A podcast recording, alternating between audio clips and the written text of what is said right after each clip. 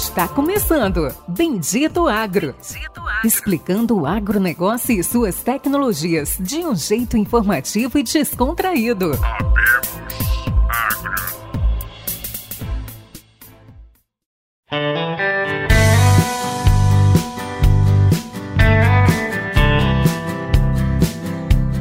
Olá a todos os nossos amigos, está começando agora mais um episódio do Bendito Agro, o seu podcast de conhecimento e inovação do Brasil e do mundo. E como não poderia faltar, né? Hoje a gente é mais um episódio especial, terminando uma série especial que a gente começou, já fizemos dois episódios. Estamos indo para o terceiro episódio dessa série especial de uma empresa aí que todos têm curiosidades, todos querem entender, todos querem conhecer, porque muitos têm um sonho de ter essa marca dentro da fazenda. Hoje é o último episódio da nossa série com a Fendit, falando sobre colheitadeiras. E o nosso entrevistado para falar sobre esse sobre a colheitadeira da Fendit será o Marcos Wenner, supervisor de produto, 34 anos, natural de 3 de maio do Rio Grande do Sul, é doutor em tecnologia de materiais pela PUC e hoje é ele quem vai dar, explicar como funciona essa, essa máquina, né? Essa máquina, sabe aquela máquina bonitona preta que vocês veem de vez em quando com rodado de esteira? É hoje que ele vai explicar todos os diferenciais dela para a gente. E também, né, quem não poderia faltar, aquele, aquele nosso amigo que cada vez está num lugar diferente do Brasil ou do mundo, nosso amigo Luciano. Fala, Luciano, dá um bom dia né, aí de 5 horas da manhã da Colômbia. Fala aí, pessoal. Muito bom dia a todos aí. Bom dia, boa tarde, a hora que você estiver ouvindo esse episódio. Para mim, bom dia, 5 horas aqui na, na Colômbia. Mas é isso aí, não vamos, não vamos parar, não vamos deixar de levar conteúdo para vocês. E vocês, por favor, sigam, curtam e compartilhem o Bendito Agro aí nas redes sociais, nos grupos do WhatsApp e, e agregue aí no seu favorito do podcast. Valeu, pessoal. Vamos lá, Péricles. Vamos lá. Mas, Luciano, só me diz uma coisa. O café colombiano é melhor que o café brasileiro? Ah, é muito bom, viu, cara? Tem uma, uma alta qualidade. É muito, muito bom. Qualquer lugar que você vai, você toma um café muito bom, né? Uh, no Brasil você toma café bom, mas você tem que né, dar uma selecionada, você tem que comprar um café bom. Aqui parece que qualquer, qualquer café é top. Show de bola, show de bola. Eu fiquei até com um pouco de inveja. Marcos, diz aí, se apresenta para os nossos ouvintes do Bendito Agro. Bom dia, Luciano. Bom dia, Péricles. É, para nós da FENA é, é, um prazer poder estar tá divulgando um pouquinho do nosso trabalho, né, para esse público do, do agro, né, falar um pouquinho das nossas máquinas, dos nossos equipamentos, das nossas tecnologias, né, deixar todo mundo um, um pouquinho mais com, com, com seja no poste de ter essa marca, essa marca aí rodando a nível de Brasil e mundo, né? E, e vamos lá, a gente está aqui para colaborar e, e, e, mostrar um pouquinho do potencial. Falando hoje de, de máquina, né? Eu, eu, eu defendo um pouquinho meu, meu clichê, para mim, máquina é o, se não é o mais, é um dos mais importantes do, do, do ciclo de, de máquinas que o produtor precisa ter na sua lavoura, né? Pois é, não. Eu também aí né, concordo hoje e é o que o produtor gosta, né? Se você, eu sou aqui do Mato Grosso e se você vê que se tem algo que enche a boca do, do produtor, ver o pátio dele de máquina, tudo com máquina é. nova. Mas Marcos, conta aí pra gente como que é o seu dia a dia hoje dentro da Fendit. Conta um pouquinho aí do seu da sua trajetória dentro da empresa Bom, eu, eu sou responsável hoje pela, pela linha de, de máquinas de colheita da, da Fent, né? então todo o portfólio que a gente tem hoje vendável na América do Sul, uh, exclusivamente em, em, Brasil, né? A, a gente trata com toda a, a expansão e, e, e, comercialização desse produto. Uh, a, como já já teve os dois episódios anteriores, vocês e quem já escutou o podcast já, já tem uma noção que a Fena ela é relativamente nova para o Brasil, né? A gente tem poucas unidades, ah, poucos concessionários, mas com, com um grande potencial de crescimento. e com produtos uh, específicos, com um portfólio voltado a atender o, o, produtor de média e alta que busca tecnologia e, e produtividade em maquinário. Né? Então, a, a, as unidades ainda que, que hoje o produtor tem ainda é um número limitado, né, devido à nossa expansão controlada, né, a gente é, somente vende onde a gente tem uma bandeira plantada com certeza que a gente vai conseguir não somente é, vender uma máquina, mas uh, prestar o serviço e dar uma experiência para o nosso produtor, né? Então, em todas essas regiões de ampliação, né, é uma das minhas funções estar tá, tá no dia a dia, tá entendendo como essa máquina está andando, como ela está performando, quais as peculiaridades, quais as, as, as expectativas do cliente, né? O cliente investe pesado nesse tipo de máquina e ele tem uma expectativa que a gente precisa atender. E a Fenda ela vem com esse viés para o mercado, né, de entender o cliente, de saber o que ele realmente está buscando, de aprimorar. Né? O nosso equipamento ele tem uma performance uh, absurda em termos de, de colheita, ele tem capacidade de colher com qualidade uh, muito, muito superior ao que a gente já, já viu até hoje em equipamento de colheitas. Porém, a gente sabe que o Brasil é, um, é, é muito vasto e, e tem uh, peculiaridades específicas para cada região. Uh, a gente tem hoje cultivares de soja novo ano a ano, né? O pessoal desenvolve tipo genético de, de grão, uh, que a vagem já vem numa morfologia diferente, falando de soja, né?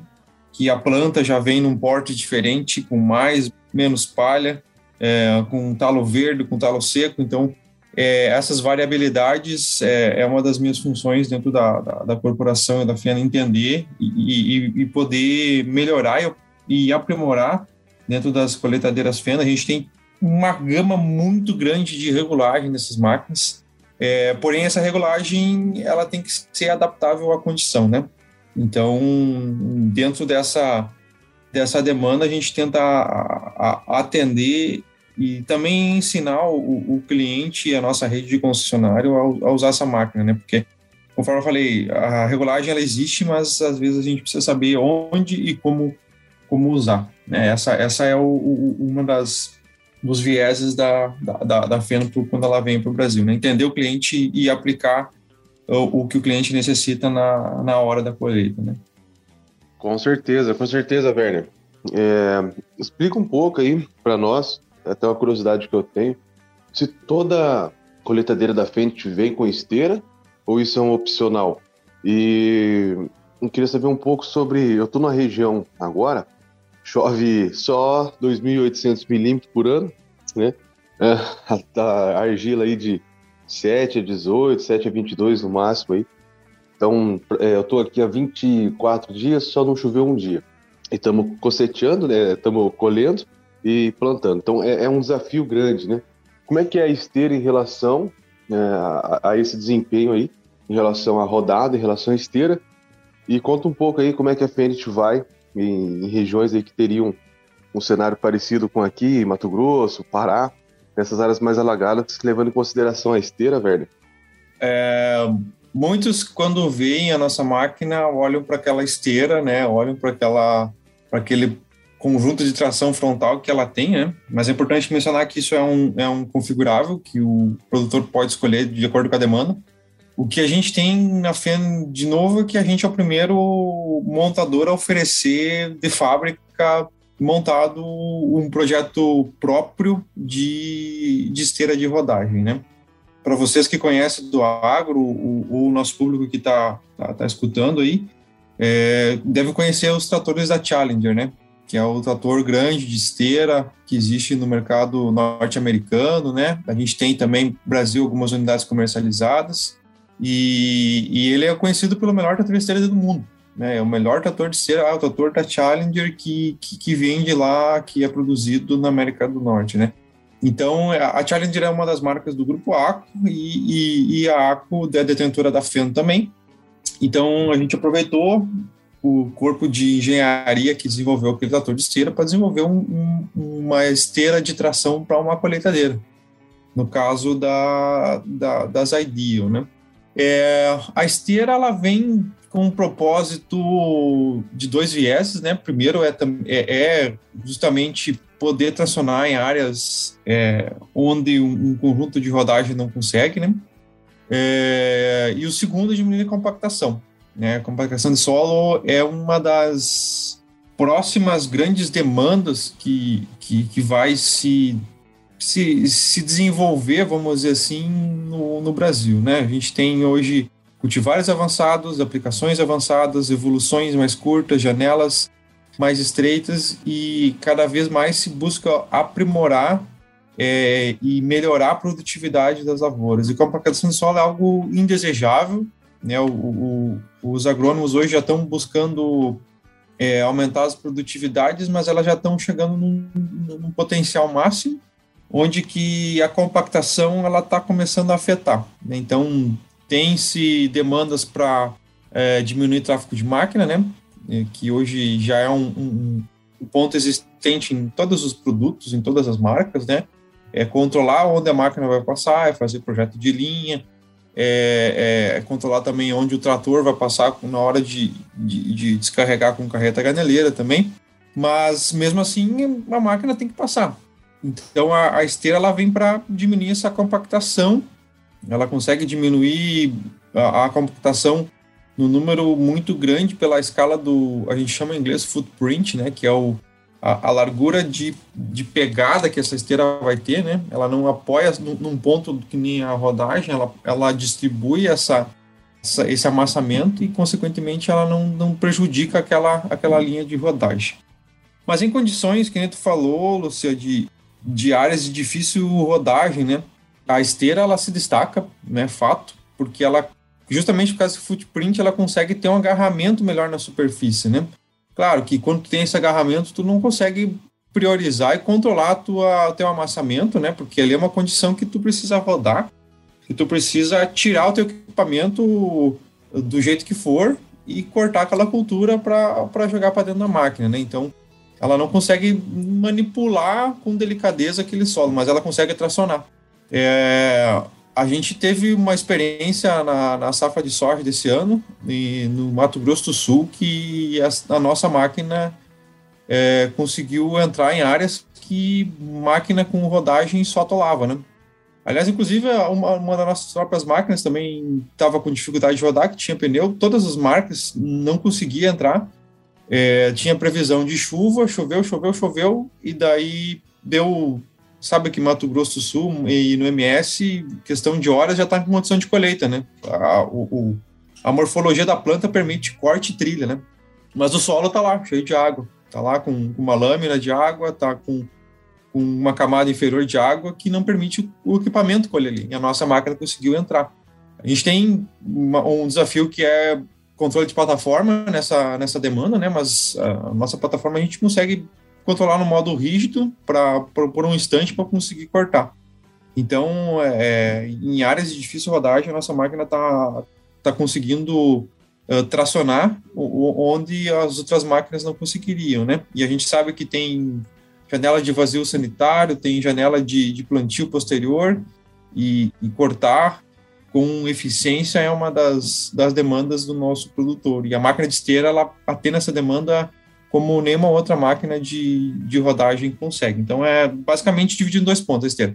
É, primeiro, é diminuir a compactação em áreas normais, e segundo, em áreas de difícil tração, ela conseguir propriamente cortar e, e, e não precisar esperar a drenagem, uh, drenagem natural da área, né? E ela consegue tirar esse produto da lavoura. Marcos, eu estava puxando também para esse caminho de esteira, de rodagem, ah, hoje a Fendit ela tem aí a Ideal 7, 8, 9 e a 10. Uhum. E uma coisa que ficou aqui clara para mim, vendo essas, né, essas quatro, quatro opções, é que a Ideal 10 ela tem uma cavalagem, né, um, um, uma potência superior às outras máquinas de, de colheita no Brasil. Por que, que a Fendit hoje ela está vindo né, com uma colheitadeira maior, com um modelo maior, ou é, e um pouco também, né, mesmo com uma colheitadeira grande, como que vê isso no campo em questão de, vamos é, em litros gastos por hectare, né? Queria que você comentasse um pouco, um pouco aí dessas, dessa série da Ideal. É, a nível mundial, a gente trabalha com classe 7 a 10, né? No Brasil, a gente está trabalhando com classe 7 a 9, tá? A gente tem uma, uma especificidade de, de limitar na classe 9. Justamente porque a gente atualmente detém que a classe 9 ela já está bem redonda em termos de capacidade e potência para a nossa condição de Brasil. É, não adianta a gente botar uma máquina que talvez tenha um motor maior que ela não vai colher mais. Né? A gente precisa justamente trabalhar com, com capacidade versus demanda. É, em termos de, de, de, consumo, conforme tu, tu, tu perguntou, Pérez, a gente tem isso como uma demanda para o produtor brasileiro, né?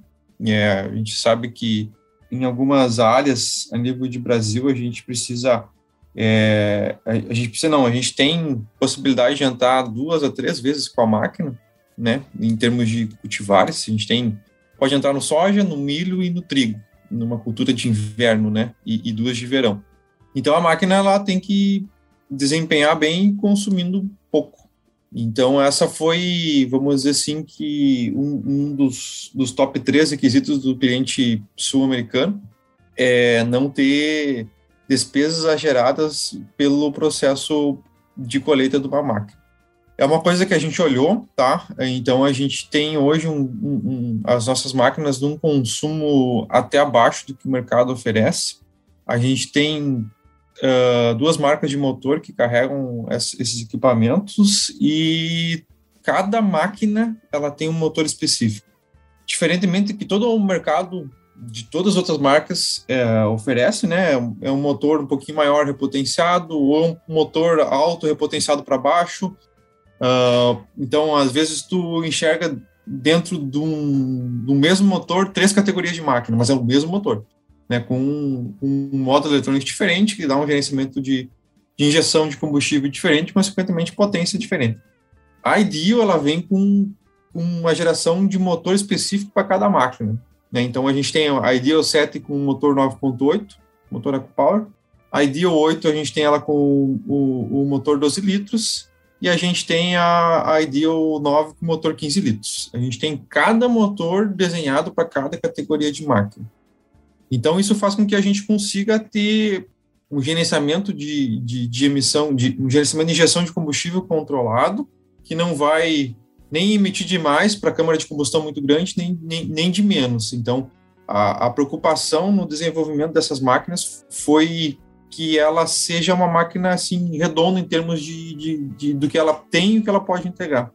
Então a gente também delimita o tamanho de plataforma para cada modelo e, e, cada modelo tem um, tem um tipo de motor diferente para justamente ter um, um consumo de combustível adequado para cada condição. Claro que existe variabilidades de acordo com a condição de colheita, não existe receita papel de pão para colheitadeira, né? É importante mencionar.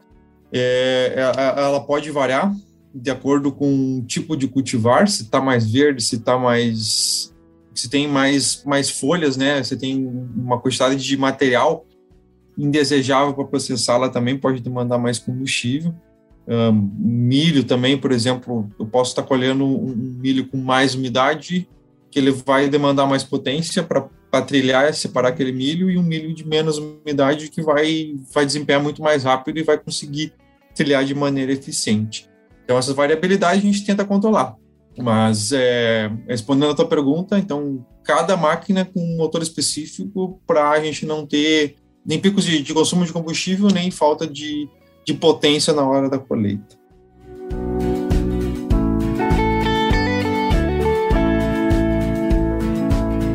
Werner, maravilha. Vamos passar um, um nível maior agora. Queria que você desse uma destrinchada aí na, na máquina é, em termos de, de, número, capacidade, de configuração, uh, de tudo que é possível a gente fazer ali no monitor uh, e na máquina como, como toda, né? E uhum. quais são os grandes diferenciais, falando da operação mesmo, ali da colheita, os diferenciais de configuração, os diferenciais de, de rotor, de equipamento, de limpeza uh, e tudo mais aí para nós, num nível mais, uma pegada mais técnica aí para os nossos ouvintes que gostam. Bueno, vamos lá. É, Então, conforme eu citei anteriormente, são três categorias de máquina, tá? Cada máquina ela está separada pela sua classificatória dentro de uma classe específica. Então, o número que segue ela é a classe. Tá? Então, falando uma, uma Ideal 7, ela é uma classe 7 em termos de capacidade de processamento, né? Então, ela, essa é a nomenclatura da máquina. Cada máquina tem um motor específico para cada potência. Então, a gente tem uma Ideal 7 com motor, motor, motor AcuPower, é um motor que, que passa de 400 cavalos. A gente tem uma, uma Ideal 8, que é uma classe 8, como, como o próprio nome está dizendo. Essa máquina ela já, já entra numa capacidade de processamento um pouco diferente, tá? Voltando à classe 7, ela tem a classe 7 ela tem somente ela tem somente um rotor de processamento. Então, é o que o mercado o mercado de coletadeiras hoje usa quase na sua totalidade, né? A gente tem algumas marcas que, que também trabalham com uma dupla rotorização. Uh, a Ideal 8 ela já é rotor duplo, tá? Então ela já tem uma condição de colheita um pouco diferente, tá? Então ela não, não centraliza material, ela distribui, ela consegue é, alimentar lateralmente, ela tem mais capacidade de admissão de material, então ela tem uma condição de colheita um pouco superior né, em relação ao que as outras máquinas têm. Já o motor 12.4 é um motor que, que chega em potência máxima aí a, a 500 e 538 a 540 cavalos. A Ideal 9 ela é uma máquina com um duplo rotor também, né? O rotor ele é, ele é o mesmo da classe 8. A diferença na 9 é que ela vai ter mais capacidade de limpeza, né? Então ela, ela tem uma peneira mais mais longa, ela tem uma capacidade de pressurização de ar um pouquinho maior, então ela consegue processar mais, né? Todas as, as três máquinas, elas possuem um sistema de, de bandejas de retroalimentação em formato curvo, tá? Então, a gente está derrubando um pouquinho a analogia de todas as máquinas ser composta de 100% de, de ferro e lata no seu interior, né?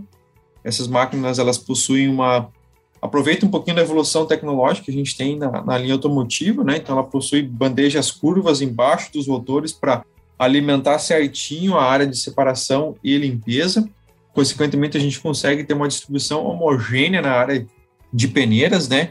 Então, em condição de, de terreno um pouquinho inclinado, a gente consegue ter uma, uma suavidade nessa limpeza, consequentemente, a gente não tem aquela aquele risco potencial de acúmulo de material nas extremidades da, do corpo da máquina. E, e a classe 9, voltando à nossa maior máquina do mercado, ela está hoje configurada com um motor 15.2 litros, que é o motor MAN, motor alemão, que a, a 8 e a 9 tem, motor que pode chegar aí a, a, a próximo a 650 cavalos. O importante é ressaltar que o motor da classe 8, o 12.4, é o mesmo motor que a gente tem no Vario, série 1000, tá? Então, as, os dois equipamentos da Fendt possuem a mesma, o mesmo motor, tá? Claro que o motor da máquina ela tem uma curva diferente, é, porque é um motor que trabalha alto giro o tempo todo, né? É uma indústria ali que tem que trabalhar na rotação máxima sempre, mas os dois motores com o mesmo caráter construtivos, tá? Então aí, ó, três máquinas, cada máquina com uma distinção de motor, cada máquina com peculiaridades no sistema processual, né? Classe 7 com, com um rotor somente, classe 8 com dois rotores, e a classe 9 também com dois rotores, mas o que difere a 9 da 8 é o sistema de limpeza, né? Que uma consegue processar mais e outra tem um sistema delimitado de processamento. As três máquinas com uma vasta configuração de, de rodagem, né? A gente tem uma rodagem específica da 7, da 8 da 9, e a gente pode configurar as três máquinas né, que o cliente quiser com, com o sistema Check Ride, que é o que a gente falou anteriormente, o sistema de esteira, né? De acordo com a necessidade do cliente. A gente tem visto que no mercado brasileiro o, o produtor que está investindo nessa, nessa esteira, né? Que está demandando essa essa tração frontal, ele está indo para uma classe 9 o tempo todo, né? Então, está indo na máquina mais top, né? Na classe 9, com rodagem, com, com, com sistema de esteira, dois motores e o motor 15.2.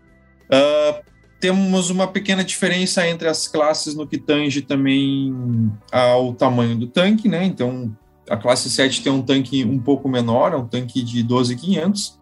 A classe 8 e 9 já estão com um tanque de 17.100. Então, os maiores tanques já existentes do mercado mundial de, de, de, máquina, né? Ela consegue ter como armazenamento provisório mais de 200 sacos de soja, com comparação, né? ela consegue armazenar um, um daqueles Mercedes antigo inteiro dentro da, do ganeleiro dela. É, e a classe 9, ela, ela tem um, um, tubo de vazão de 210 litros por segundo, também maior já existente no mundo. A classe 7 já está com um tubo de 150, é um tubo um pouquinho mais singelo, mas mesmo assim 150 litros por segundo é, um, é uma capacidade muito grande também em relação ao o, o que o mercado oferece. E as máquinas elas têm pacotes de tecnologia que o cliente pode adquirir é, ou, ou, não, né? A gente trabalha com, com um sistema de automação standard e um sistema de automação premium nas máquinas. Então, a automação standard ela já permite com que o, o, o operador, né, o cliente, controle perdas de peneira e rotor pela capacidade de alimentação, tá? Uh, Monitoramento de perda toda máquina tem, mas a, a ela vem com um sistema de monitoramento pela capacidade de admissão. Então ela consegue monitorar quanto de material está entrando dentro do meu sistema industrial, né? Ela consegue ler pela pelo MOG que entra, ela tem um sensor de, de basculamento na frente do canal embocador, então ela consegue ver a altura da massa que está entrando, consegue fazer um cálculo homogêneo de quanto é essa massa e medir a, a perda pela, pela entrada de admissão. Então, ela vai saber se, se essa máquina está colhendo uh, 60 sacos por hectare, se ela está colhendo 80 sacos por hectare, e quanto ela está perdendo por esses 80 sacos. Então, ela consegue ter um monitoramento instantâneo pela automação standard. Né? E a automação premium, ela já é uma automação que consegue controlar a, a qualidade do grão que está entrando no tanque de grãos da máquina. Então, ela tem um, uma câmera que consegue tirar fotos sequenciais do grão que está sendo admitido, e nessa câmera ela interpreta é, a qualidade que o grão está entrando, tá? Se o grão está entrando trincado, se ele está entrando quebrado, rachado, se está entrando talo, sujeira, folha, tudo que é material não desejado, ela consegue interpretar e, e se autoajustar, né? Claro, com o input do, do operador da máquina. Então ele vai, ela vai interpretar que tem a, que tem talo, sujeira ali, folha, e vai conseguir aumentar, por exemplo, o, vento, né, pressurização de ar, para expulsar aquele palhiço, aquela palha, para expulsar aquela folha, para então ela a gente conseguir interpretar no tanque de grãos que, que a limpeza melhorou. Da mesma forma, se, se por exemplo tiver um grão quebrado, um grão trincado, um grão rachado, a câmera vai interpretar, a automação da máquina vai se autoajustar, vai diminuir a velocidade de rotor, consequentemente ela tende a melhorar um pouquinho a qualidade de grão. Então, é um pacote de, de, tecnologia que as máquinas oferecem, né? A gente tem dois pacotes hoje. O standard já vem na máquina, né? Então, a gente já está já tá indo para um diferencial no mercado. A gente não, não oferece nossa máquina sem, sem ter esse standard. E, e o premium é, é, aquele cliente que está buscando um pouquinho mais de excelência, né? A gente sabe que, que, que esse é um produto caro, né? E às vezes o, o, o operador que trabalha com ela pode não ter a qualificação tão avançada para interpretar esse equipamento e, e, a gente tenta trazer a tecnologia do, do nosso lado para facilitar essa, essa regulagem e a máquina ter uma constância melhor de colheita. Então, basicamente é isso, a configuração das máquinas e, e, e o, que, o que ela oferece em, em pacote de tecnologia. Né? Marcos, você falou, né, realmente você deu uma boa destrinchada todas as todas as ideal né? Adorei esse nome. Uh, queria que você pudesse comentar assim, um, um pacote, né? Se possível, você falar ali um pouco do que é o, o processador da Ares. Né? Eu acho que parece que é um que é o grande diferencial. Se você puder comentar um pouquinho mais, e se dentro desse processador da Ares que tem hoje dentro da Ideal tem um nível de limpeza maior, depois já pedir para o Luciano puxar aí algumas algumas perguntas já sobre os mapas de colheita, como é que está saindo, como é que é a configuração que está vindo hoje do, das colheitadeiras Fendit. Vamos lá, o rotor Helix, né? É, a gente, a gente interpretou no, no, no, potencial de colheita que o que um dos fatores que mais afeta a produtividade da máquina é o design do rotor, né? Tanto em termos de produtividade, o quanto a máquina vai conseguir trilhar, que era o que as máquinas mais antigas sempre se demandava, ela tinha que ter mais capacidade de trilhar, trilhar, trilhar, trilhar, trilhar. Porém, a gente chegou num trilhar é, é algo relativamente, vamos dizer, fácil em relação a manter a qualidade de grão. Porque trilhar a gente precisa da agressividade, né? E, e da agressividade é algo totalmente passivo de eu conseguir com mais elementos rotativos, com mais rotação, com mais pressão, com mais agressividade. Mas o, o Alex Rotors, que tem na, na Ideal, ele é um, um, um rotor com uma geometria que traz essa agressividade para trilhar o máximo de material em um mínimo espaço de tempo. Então, o, o Alex Rotors ele tem um sistema de trilha é, em formato de estrela, é, transpassado. Então, ele tem duas seções uh, montadas 180 graus, um em relação ao outro. Então, não é aquela seção de trilha que vai passar lisa, ela vai ter uma sobreposição e ela tem uma um bolsão de, de, de não é um bolsão de armas, ela tem um, um, bolsão ali que permite que pressurize e solta o material, pressurize e solta o material. Então ela não mantém o material pressionado o tempo todo na barra de trilho. Não mantendo o material pressionado o tempo todo, ela consegue priorizar um pouquinho a qualidade de grão. Então ela, ela tende a danificar um pouquinho menos o grão na, na área inicial. E a seção que continua a, a periferia do rotor, ele é montado pelo, pelo conceito de dedo helicoidal. Então, ela tem quase dois metros e meio de dedos montados em formato de helicoide, né? O helicoide, todo o rotor de toda máquina de colheita com sistema axial, ele tem na entrada, né? Que é um, um, um, um helicóide para alimentar o rotor, né, para o material continuar sendo processado. E a, a, a Ideal, ela montou esse formato de, de helicoidal é, numa posição de dedo. Então, ela tem pequenos dedos que fazem a periferia helicoidal. Então, é, é, essa periferia helicoidal permite com que o material seja separado de maneira mais eficiente e, consequentemente, alimentado.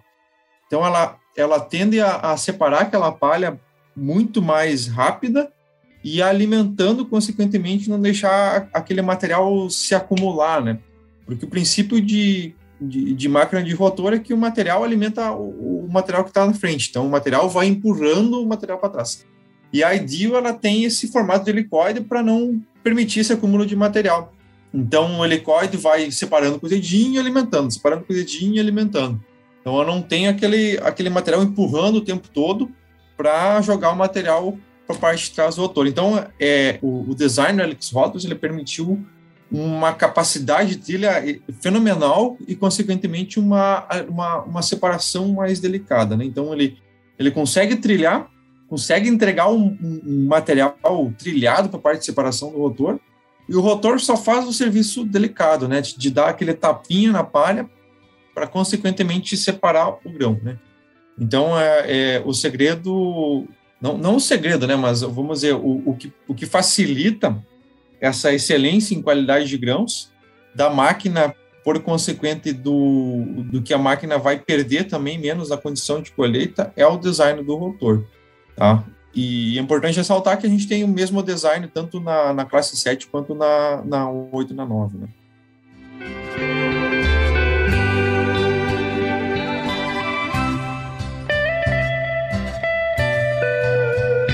Em, em, situações, Marcos, como aquela que você mencionou lá da, é, do MS, né, de alta, de alta umidade, como é isso funciona muito bem também, Marcos? Como é que funcionaria em soja aí?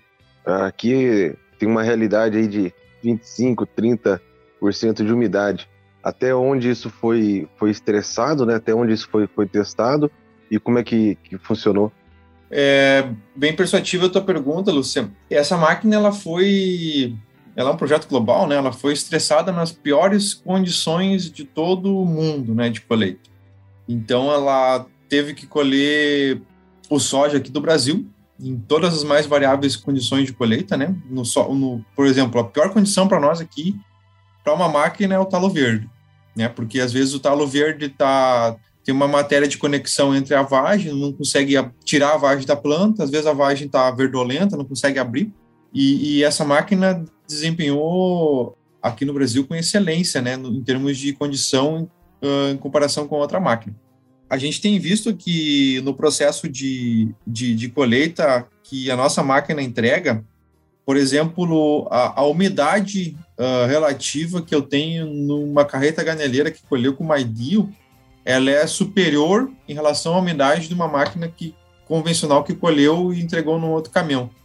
Tipo assim, a, a nossa, a, o que colheu na IDIL vai ter 20 pontos percentuais de umidade, aquela carga, e a do caminhão colheu do lado, na mesma máquina, numa outra máquina, na mesma lavoura, vai ter, vai ter 18. Então, isso evidencia que a nossa máquina está conseguindo abrir aquela lavagem verde, está dando mais umidade para a carga, porque ela tem grãos mais úmidos que a outra máquina estaria não abrindo a vagem, aquela vagem ela não estaria sendo trilhada, às vezes ela estaria sendo perdida, às vezes ela estaria sendo pré-separada lá na, na, na, limpeza do armazém, então a nossa máquina ela, ela tende a entregar uma umidade de grão superior, porque ela consegue processar aquele grão, ela consegue tirar aquele, aquela vagem do grão. E falando de outras condições, Lúcia, então essa máquina teve que desempenhar no soja aqui no Brasil, que é, que é a cultura primordial, ela teve que desempenhar no trigo europeu, que é o trigo de mais alta massa e produtividade que tem, e no milho norte-americano, e também no, no, no sul-africano, que são, que lá eles colhem milho a 35 de umidade, né? Uh, então, é uma das culturas que mais demanda da máquina conseguir processar. Então, essa foi, foi o pilar dessas máquinas poderem é, ter uma condição de colheita que elas têm hoje, né? Que é uma condição muito superior. É colher nas piores condições, nas mais altas produtividades, e nas mais diversas adversidades que a máquina possa enfrentar em condições de colheita. Maravilha, Marcos. Já fica o convite aí para a gente vir, se vir na Colômbia, a gente testar essa máquina aqui na, na colheita aqui. Como o Péricles brinca, eu sempre dou uma, né, Péricles? Sempre dou uma puxada aí para alguma coisa na fazenda aqui. Mas continuando na pegada aí da, da colheitadeira, Marcos, vamos falar um pouco de tecnologia, é, sobre os sensores, mapas de produtividade, sobre telemetria, conectividade, tudo que, que a GCO, tudo que a FNT oferece e o que, que a gente tem de mais tecnologia nessa máquina para a gente estar tá visualizando esses dados aí, Marcos. Então, um pacote de tecnologia, conforme eu falei anteriormente, né, que, que tangem a, a automação da máquina, né? Então, a gente tem a máquina hoje, vamos lá pegar a máquina standard, né? Ela é sensor, sensoriada por sensores acústicos, então, diferentemente do que as outras máquinas do mercado têm, que é sensor de toque, né, que é o sensor que, que detecta o toque do grão, essa máquina tem um sensor acústico, né, então ela consegue interpretar o, o toque do grão em relação, diferenciar com mais facilidade em relação à palha ou qualquer outro detrito e saber onde esse grão está. Peraí que você me deu uma, um negócio muito novo aqui para processar. Ela tem um sensor acústico para geração de, de leitura de massa? É isso? Como que funciona isso aí? Isso. Ela tem um sensor acústico. O sensor acústico, o principal diferencial do sensor acústico é não confundir grão com, com palha, né? O sensor de toque, às vezes, eh, vem com uma palha com mais um talo, né? Vamos dizer assim, cortado e trilhado no meio do processamento, né? Vem com mais força que pegou com o vento e o sistema se confunde, acha que é um, acha que é um grão, né? E o, o, sensor acústico, ele consegue interpretar que aquilo é um grão, porque ele vai ter que dar um, uma resposta, né, em termos do, do, potenciômetro, vai ter que dar uma resposta diferente. Então, ela interpreta com mais acuracidade. Hum. A máquina, ela é toda composta desses sensores, né, ela tem é, a máquina com automação premium, né, que ela tem uh, sensores em toda a máquina, ela tem sensor na, na área de côncavos, na área de, de grelhas, ela tem sensores nas bandejas de retorno, então ela consegue ler onde está o grão. Então, é, é, esse é o diferencial da máquina na automação premium, né? ela consegue saber onde está o grão dentro da máquina. Tu não, qualquer outra máquina tu não consegue, né? Ô, Verne, você falou vai muito de encontro, vai muito de encontro com uma coisa que acontece aí, quem, quem gera mapa de colheita, sabe? é, a gente sempre tem que dar um, um uma filtrada ali, um ajuste fino é, nos mapas depois, porque justamente vem ali dados ali de é, 50 mil quilos de produção. Porque se alguma pedrinha, algum detrito, né, que a máquina engole junto, na hora da colheita bate na placa de impacto, ela gera uma alta carga ali. É, então isso vai muito de encontro com o que você está falando. Eu não tinha ouvido ainda falar do sensor acústico, muito legal, cara. E sabendo onde o grão Luciano, né, eu consigo regular a máquina para melhorar aquela condição. Então, se aparecer grão demais na, na grelha de separação, peraí, alguma coisa tá, tá errada, né? Porque eu preciso ter mais descarga de grão na área de trilha. Então, significa que minha trilha, não que a minha trilha não está eficiente, que minha trilha precisa ser melhorada, né? Então, eu posso fechar com, eu posso dar rotação para tirar aquele grão da área de, de, de grelha, de separação e jogar mais para frente. Então, quanto mais para frente, mais, uh, vamos dizer assim, mais usual de acordo com o processamento eu vou estar, né? Que eu vou estar largando esse grão mais na parte frontal, menos perda eu vou ter e, consequentemente, menos processado, menos caminho percorrido vai ter esse grão. Quanto menos ele percorrer o grão, né? Quanto mais ele sair da vagem e andar lá para o tangraneiro, melhor. Porque se ele percorrer muito na máquina, a tendência a danificar o grão é maior. Então, ele tem que percorrer o mínimo do caminho possível. Então, os sensores acústicos permitem isso, né? Fora isso, a gente tem sensor de retrilha, né? Como a maioria das máquinas tem, a gente tem um duplo sensor de retrilha e uma retrilha de retorno para a área de separação, né? Então, ela não, ela não retorna para a área de trilha, né? Não, não faz a retrilha na trilha, pra, porque eu posso danificar o grão. A máquina possui aquela câmera na automação premium, né, que vai identificando a qualidade do grão e, e, e o que que tem naquela, naquele mix que está tá entrando no, no elevador, né? E indo para a operação da máquina, eu tenho a opção, né? Mas hoje nessa, nessa categoria de máquina já é meio que básico, né? Eu tenho piloto automático, tá? Uh, um piloto com, com subscrição e, e, capacidade de controle decimétrico e centimétrico, né? Para uma máquina desse porte, né? Uma plataforma 50 pés, né? Que também é uma exclusividade da, da Ideal para o mercado, operando com uma classe 9, eu preciso ter um, um, controle bem específico e minucioso do meu, do meu corte, né? Então a máquina vem com vem com a configuração um opcional de piloto automático Mapeamento de produtividade também, para esse porte de máquina, ele acaba sendo básico, né? Então, a gente tem um, um, um sistema de, de mapeamento de produtividade, hoje configurado da, eu vou falar o nome aqui, né, da, da AgLeader. A AgLeader hoje é o, é o que de melhor existe para mapeamento de produtividade, não tem, os caras são o estado da arte para mapeamento e a Ideal hum, não é, é para ter nada de, de melhor, tem, nós vamos ter. Se eles têm o melhor, a gente vai ter. Então, ela tem esse sistema de mapeamento de produtividade da, da, da Leader, né? Eu consigo fazer esse controle dentro do, do, do meu terminal, o mapinha ele pinta lá bonitinho, eu consigo ter uma, um controle adicional, tá? Todas as máquinas eu consigo conectar o, o tablet, consigo pegar meu tablet, conectar na máquina e eu vou conseguir ver onde a máquina está percorrendo, uh, o caminho que ela está fazendo, a produtividade que essa máquina está colhendo em tempo instantâneo.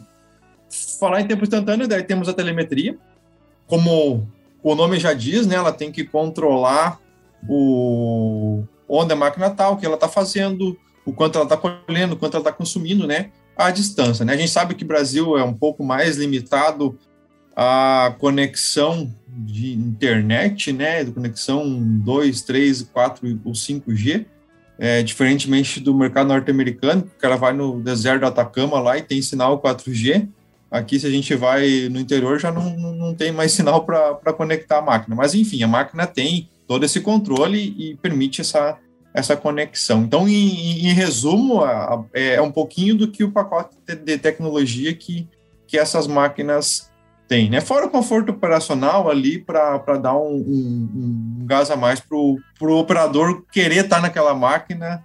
É melhor estar naquela máquina do que em casa, muitas vezes. Né? Não, fantástico. 50 pés, né? Até eu anotei aqui e falei, mas é só hoje é só Fendit que está com a plataforma de 50 pés ou tem outra também? De marca, Péricles, vamos pegar o, o, os montadores de máquina e plataforma, né? Que, que vende casado é somente a, a Fendt. Vou aproveitar e mandar um abraço aqui para o Gustavo, né? E os nossos ouvintes, o próximo episódio é de novo com a G-Leader. Então, a gente está nessa série de maquinário pesado, né? Você falou aí, o Gustavo vai estar tá a agora ouvindo o episódio. E para quem não ouviu, Pérez, o episódio 57 aí, é o nosso episódio do Talk 57, é a primeira parte do episódio da Ag Leader. Você que não ouviu, vá lá ouvir também. Vai lá ouvir. Então, assim, e um abraço pro pessoal do John Deere, né? Não, não fiquem ciumados, a gente gosta de todo mundo, a gente é neutro. Brincadeiras à parte. Uh, Marcos, a gente está encerrando. É, a gente está indo aí pro final do episódio. Você tem alguma coisa que você queria falar e não falou? Foi um episódio técnico, foi bastante técnico. Teve até alguns momentos ali que eu dei uma. Eu tô com o site da, da Fendt aberto aqui para dar uma acompanhada em todo o processo. Uh, eu queria perguntar, né, dois, se você tem alguma coisa para responder, mas que uma última pergunta existe, não sei se você, você tem conhecimento, existem é, diferenciações, né, uh, de modelos de financiamento Fendit, ou ela segue a mesma regra das outras empresas, e deixar aberto aí para você fazer sua consideração final uh, sobre algum ponto que você queira falar, ou só mandar um abraço. É, a máquina, ela ela tem configurações de financiamento a nível de Brasil, sim. A gente tem até uma opção dentro do Finame para essa máquina. Tá? Então, a gente consegue ter um, um, financiamento a nível de Brasil, né? Claro que, que, que, cada cliente tem uma realidade, uma condição de adquirir esse maquinário, mas é o, o passo inicial para a gente poder vender ter Finame, né? Então a gente consegue ter hoje Finame é, porém, por exemplo, a, a, máquina de esteira, ela tem um, um, preço um pouco mais elevado e ela não tem Finame, né? Então, é, mas é um cliente mais tecnificado, um cliente que vai ter um potencial de compra um pouquinho superior, que vai ter que ter um diferencial. Mas a gente tem condições de, de, de compra e aquisição facilitados até para o cliente brasileiro, né? eu, eu agradeço o convite da Bendito Agro, eu não, eu não, não vou me estender demais nem longas, eu só, eu só desperto a curiosidade do, do público que vai, vai escutar o podcast, né?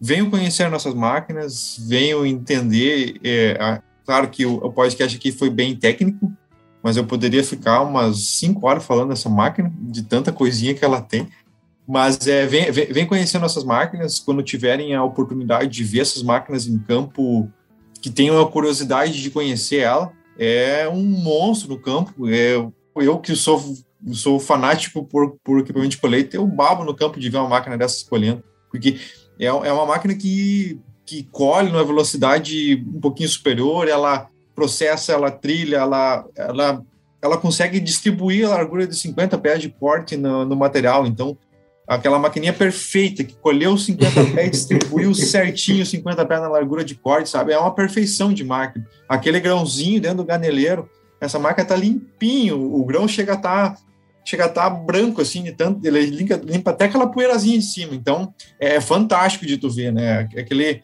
eu tive a oportunidade de colher até feijão com essa máquina. Né? O feijão que tu tira dessa máquina, tu bota na panela para cozinhar, porque sai perfeito, não tem pedra, não tem sujeira, não tem nada, né? Então, quem tiver a oportunidade de ver essa máquina em campo que vá, que, que quem não tiver a oportunidade de ver, a gente tem um material grande aí na internet de, de vídeos, postagens.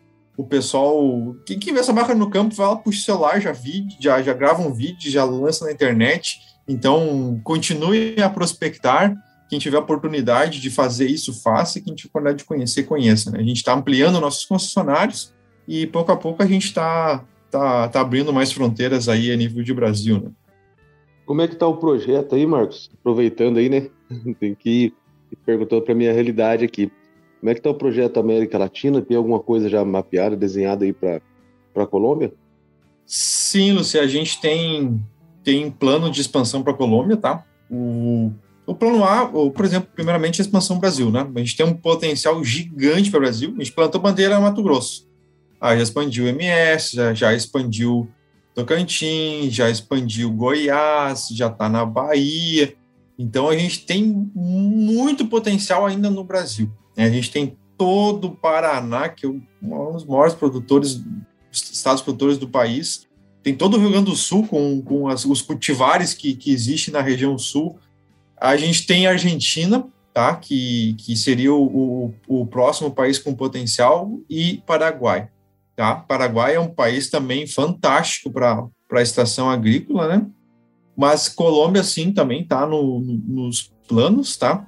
Uh, a gente vai ter que estudar um pouquinho mais o mercado, que Colômbia é um mercado que, na sua, não na sua maioria, né, mas na sua concepção, o norte da Colômbia não comporta esse tipo de máquina, né, pelo tamanho.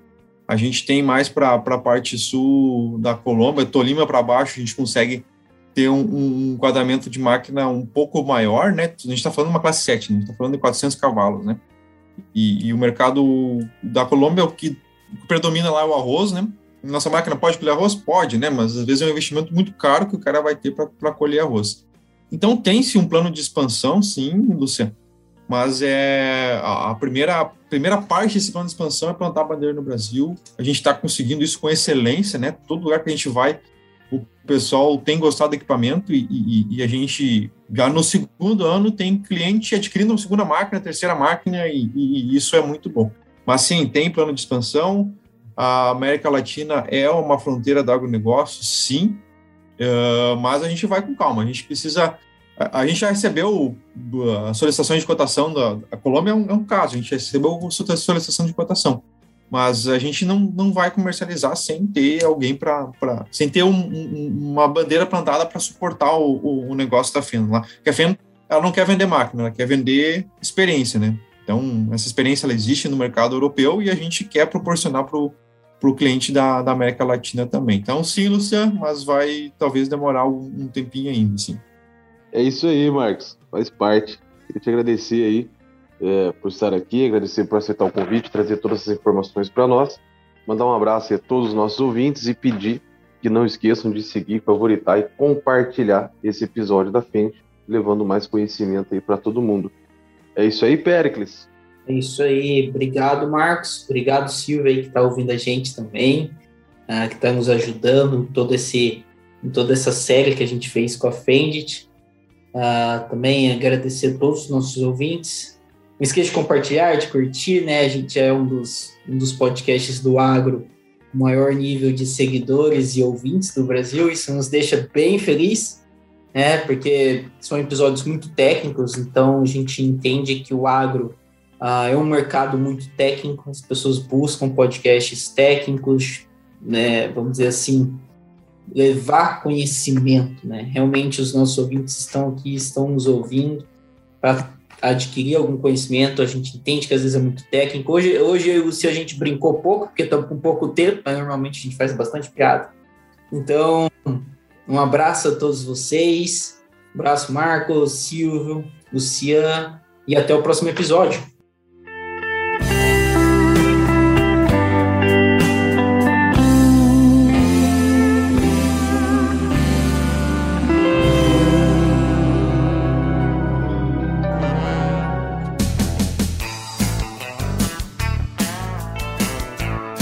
Você ouviu Bendito Agro. Acompanhe o nosso programa nos principais aplicativos de podcasts e fique por dentro das tecnologias envolvendo o agronegócio.